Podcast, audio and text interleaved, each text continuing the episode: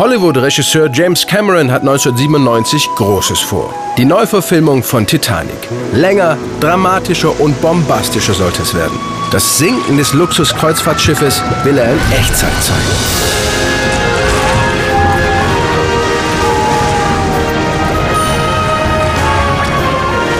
Keine Songs, ein reiner Score mit Orchestermusik sollte das Drama untermalen.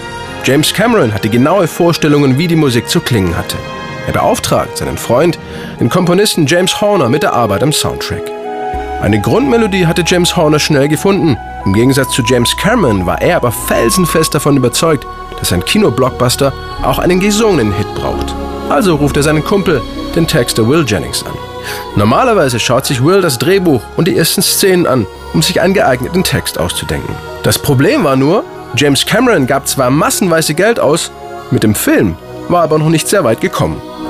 Da erinnert sich Will Jennings an die über 100 Jahre alte Kalifornierin Beatrice Wood, deren Geschichte später als Vorbild für die Rolle der alten Dame Rose im Film diente. Seine Vorstellung, Rose blickt auf ihr Leben zurück, eingebettet darin ist die Liebesgeschichte in Titanic. Will Jennings hatte sein Thema gefunden. Was jetzt noch fehlte, war die passende Stimme.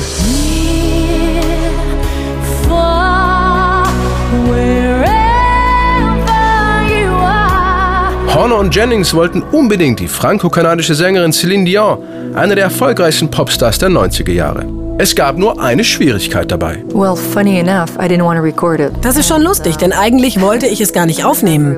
Wir wussten, dass der Regisseur James Cameron an diesem Film arbeitet und dass er sehr viel Geld investiert. Hinter den Kulissen gab es aber Schwierigkeiten und Gerüchte, dass die Titanic jetzt ein zweites Mal singt.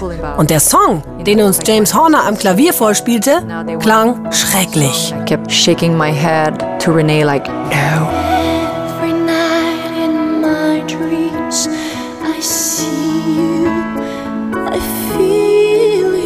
And then he said, listen, listen. Doch mein Mann René überredete mich, eine Demo-Version aufzunehmen mit Orchester. Also bin ich nach New York geflogen ins Studio, hatte noch nicht einmal meine Stimme richtig aufgewärmt und sang das Lied.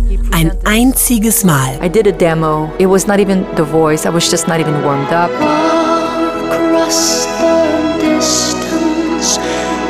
Spaces between. He presented the song. James Horner spielte die Demo-Version James Cameron vor, der mochte sie und die Aufnahme kam in den Film. Ich habe das Lied nur dieses eine Mal gesungen.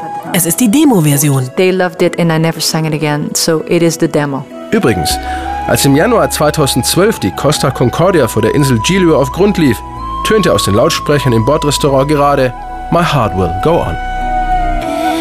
Every night in my dreams, I see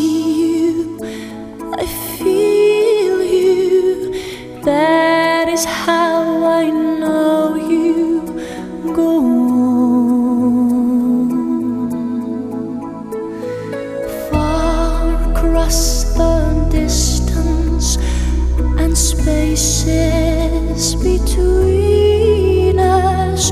You have come to